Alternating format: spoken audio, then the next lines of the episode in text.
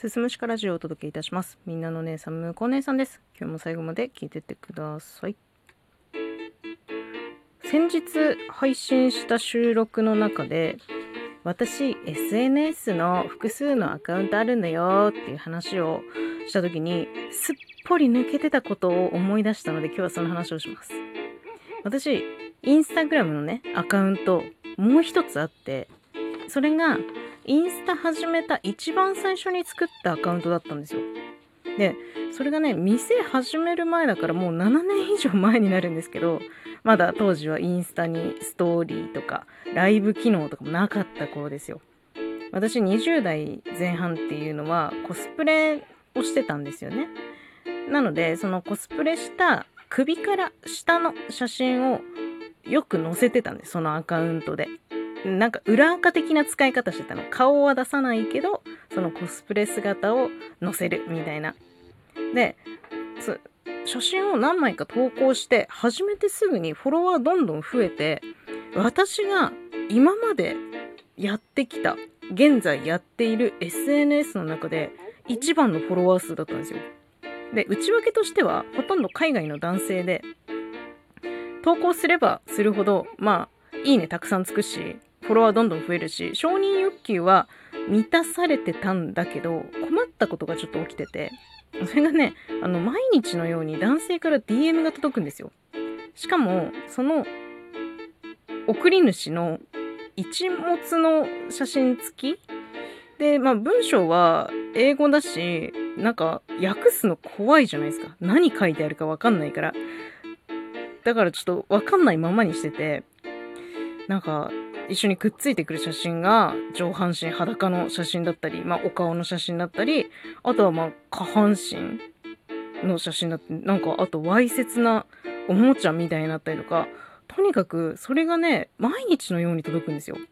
で、まあ怖いから、来たら片っ端からブロックしていくんですけど、違う人からね、どんな子どんな子届くんですよ。で、結局もうそれが嫌で、更新すんのもやめて、やめるかと思って、一回鍵付きにもしたんだけど、なんかもうね、しんどくなっちゃって、アカウント消去しましたね。で、なんか、そういうことがあって、男性がね、その女性に対して、自分の体の一部の写真を送るって、どういう気持ちなんっていうのね、すごい思うんですよ。俺のを見てくれみたいな感じで、見てもらいたいのかな。その送ってくる男性のほとんどは、まあ、海外の方だったんですよ。まあ、英語圏の人、英語だった。大体英語だったけど、たまに、あの、中東の方っぽい、なんか、あの、ふにゃふにゃふにゃってした文字の方とかもいたし、アジア圏の方もいた。で、まあ、海外の方なんだけど、国も違うし、たまにね、日本人も混ざってるんですよ。なんかまあ、文章は、なんだろう、ハートマークだけとか、なんか、可愛いねとか、あと、俺のどうみたいな。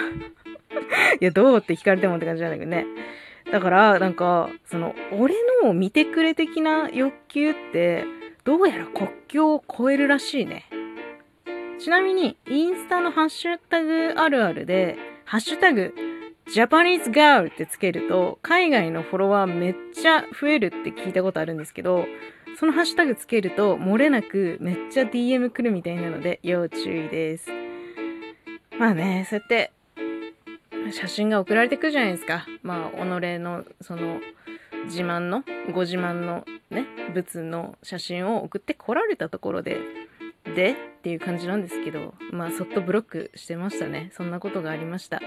結構ね、あのー例えば、海行きました、水着の写真ですって言ってあげるインスタグラマーの女性の方とかっていうのは、そういう DM がよく来るっていうのは、どうやらインスタあるあるらしい。皆様、要注意でございます。そして、これを聞いてる男性の皆々様、そういう気持ちってわかります？私はちょっとわかんない。女性にはない感覚だよね。これちょっと男性に聞いてみたい。はい。というわけで、ちょっと思い出した SNS でのね、お話でした。最後まで聞いていただいてありがとうございます。また次回もよろしくお願いします。